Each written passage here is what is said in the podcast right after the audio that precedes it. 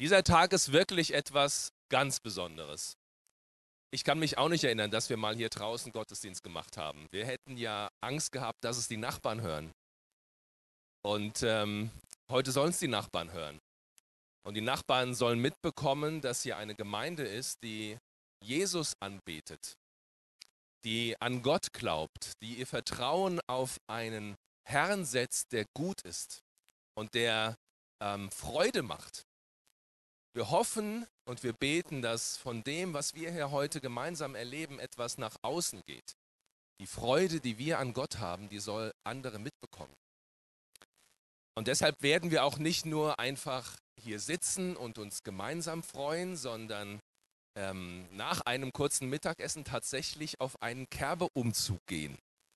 Wir stehen nicht nur am Rand und wir jubeln denen zu, die sich da freuen, sondern wir sind mittendrin, mittendrin drin statt nur dabei. Bei meinen Eltern hätte es sowas nicht gegeben. Bei meinen Großeltern schon gar nicht. Manche Leute nicken. Ähm, meine Großeltern waren sehr fromm und sehr streng.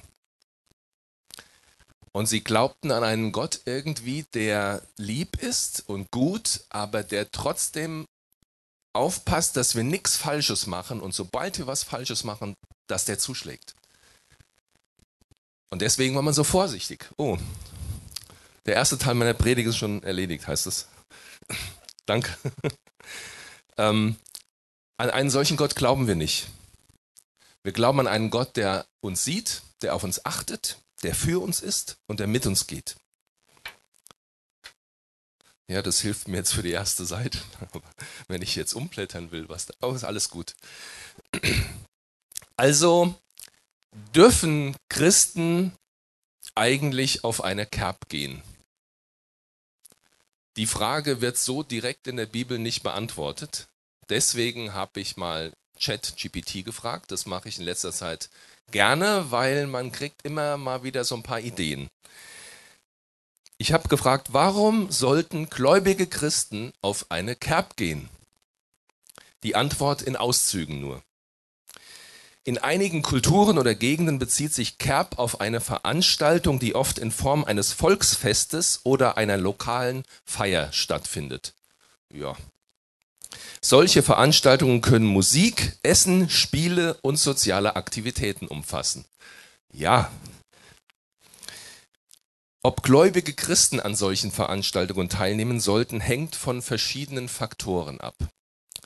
Erster Faktor, christliche Werte und Prinzipien. Gläubige sollten immer ihre christlichen Werte und Prinzipien berücksichtigen. Wenn eine CAP oder ähnliche Veranstaltung Aktivitäten oder Inhalte beinhaltet, die im Widerspruch zu ihren Glaubensüberzeugungen stehen, zum Beispiel unangemessenes Verhalten, unmoralisches Verhalten oder irgendeine Form von Götzendienst, sollten sie möglicherweise nicht daran teilnehmen. Ha. Unangemessenes Verhalten? Kerb in Kelsterbach? Garantiert. Ganz sicher. Das ist Teil der Attraktivität der Kerb. Unangemessenes Verhalten ist okay. Unmoralisches Verhalten? Ganz sicher. Vielleicht nicht in der Öffentlichkeit, aber ganz sicher. Irgendeine Form von Götzendienst? Habe ich nicht weiter drüber nachgedacht. Sollten Christen, gläubige Christen an einer Kerb teilnehmen? Das wird schon schwieriger, ne? Aber dann kam ein Punkt, der heißt Gemeinschaft und Zeugnis. In einigen Fällen kann die Teilnahme an solchen Veranstaltungen eine Gelegenheit bieten, positive Beziehungen in der Gemeinschaft aufzubauen oder ein Zeugnis für den christlichen Glauben abzugeben. Und da dachte ich mir, wow, genau, ja, das, das wollen wir. Wir wollen in der Gemeinschaft sein. Wir sind Teil der Stadt Kelsterbach. Wir gehören zu dieser Stadt. Und wir wollen in dieser Stadt ein christliches Zeugnis abgeben. Wir wollen von dem bezeugen, an den wir glauben, den wir kennengelernt haben. Und dann gab es noch einen Punkt, der hat mir auch besonders gut gefallen. Beratung von geistlichen Autoritäten. In einigen religiösen Traditionen kann es ratsam sein, sich von geistlichen Autoritäten oder Gemeindeleitern beraten zu lassen, wenn es um die Teilnahme an bestimmten Veranstaltungen geht. Also, ihr wisst Bescheid. Vielleicht wäre es ja auch einfach gut, trotzdem mal in die Bibel zu gucken. Wobei bei dem ersten Umzug, den das Volk Gottes mit Musikbegleitung um eine Stadt herum gemacht hat, sind die Mauern eingefallen. Das wollen wir nicht. Also warum gehen wir als Petrus Gemeinde auf einen Kerbeumzug? Weil wir unsere Gemeindevision leben wollen. Wir wollen Gott ehren und uns dafür einsetzen, dass Menschen zum Glauben an Jesus Christus kommen, dass sie ein Zuhause finden und dass sie im Glauben wachsen. Diese beiden ersten Punkte, die wollen wir heute leben. Wir wollen heute an diesem Sonntag Gott ehren und uns dafür einsetzen, dass Menschen zum Glauben an Jesus Christus kommen. Wir bekennen unseren Glauben an Jesus Christus auf der Straße, mitten in Kelsterbach. Und wir ehren damit Gott. Und wir geben anderen Menschen die Chance, diesen Gott kennenzulernen, von ihm etwas zu hören, ins Fragen zu kommen. Sie hören und sie sehen Christen. Sie bekommen bei Interesse das Markus-Evangelium in die Hand und eine Einladung zu fragen, die, diese Christen zu fragen, wie das denn ist mit diesem Gott. Die Kinder bekommen was in die Hand, über das sie sich freuen. Heute ist der letzte Sonntag unserer Themenreihe Herzensthemen. Und dieses Thema heute ist tatsächlich eins meiner Herzensthemen. Dieses nach draußen gehen, den Menschen begegnen, da wo die Menschen sind, unterwegs zu seinem Auftrag des Herrn. Ein kleiner Traum von mir ist immer noch ein Hauskreis in der Kneipe. Und irgendwann fange ich das auch noch an. Ihr kriegt es dann mit. Ihr kriegt alle eine Einladung. Wir sind als Gemeinde nicht nur dazu berufen, Gottesdienste zu feiern und darauf zu hoffen, dass Menschen kommen. Wir haben als Gemeinden oft diese Komm-Struktur. Wir sagen immer, komm zu uns. Wir feiern dann und dann Gottesdienst. Ist ein schöner Gottesdienst mit schöner Musik, mit einer guten Predigt. Da kann man was mitnehmen, kann was im Alltag damit anfangen. Aber wir sagen immer, komm. Die Gemeinde Jesu Christi hat sich ausgebreitet, weil Menschen gegangen sind, losgegangen sind und das Evangelium von Jesus Christus erzählt haben, seit 2000 Jahren. Das hat sich nicht geändert. Warum? Weil Jesus selbst damit angefangen hat. Er ist gegangen. Johannes 3, die Verse 16 und 17. Denn Gott hat der Welt seine Liebe dadurch gezeigt, dass er seinen einzigen Sohn für sie hergab, damit jeder, der an ihn glaubt, das ewige Leben hat und nicht verloren geht. Gott hat seinen Sohn nicht in die Welt gesandt, um sie zu verurteilen, sondern um sie durch ihn zu retten. Gott hat seinen Sohn in die Welt gesandt. Er hat gesagt, geh. Verlass den Himmel, geh auf die Erde, rette meine geliebten Menschen.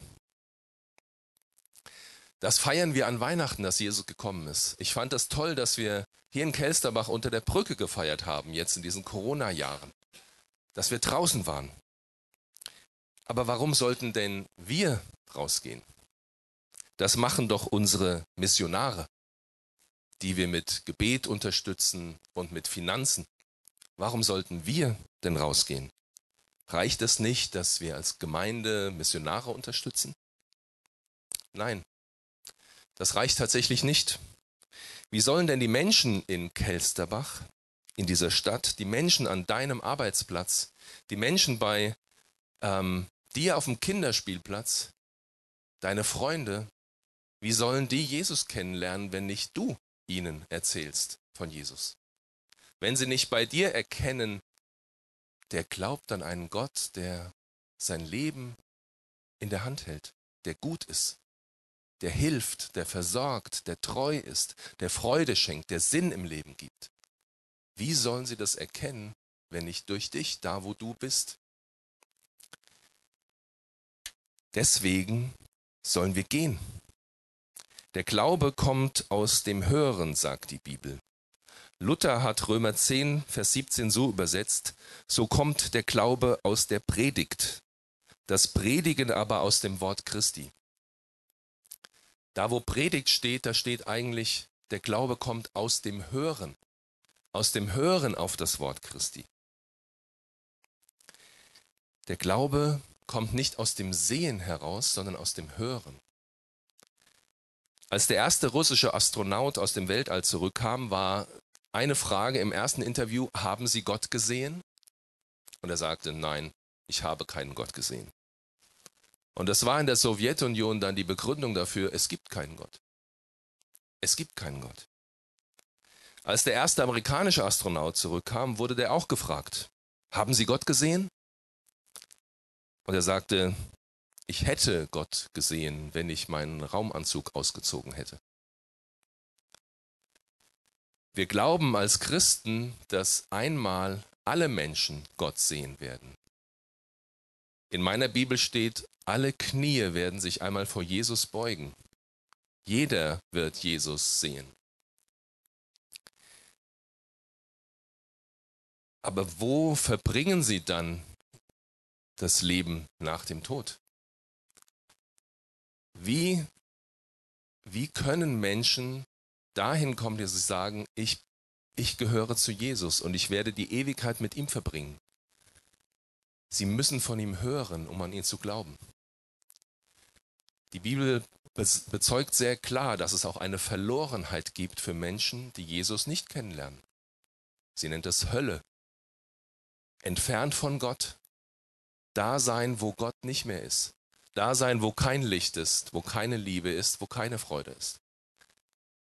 Aber es gibt eine Möglichkeit, dass Menschen Jesus kennenlernen, gerettet werden, deswegen ist Jesus gekommen, und dass sie die Ewigkeit bei ihm verbringen.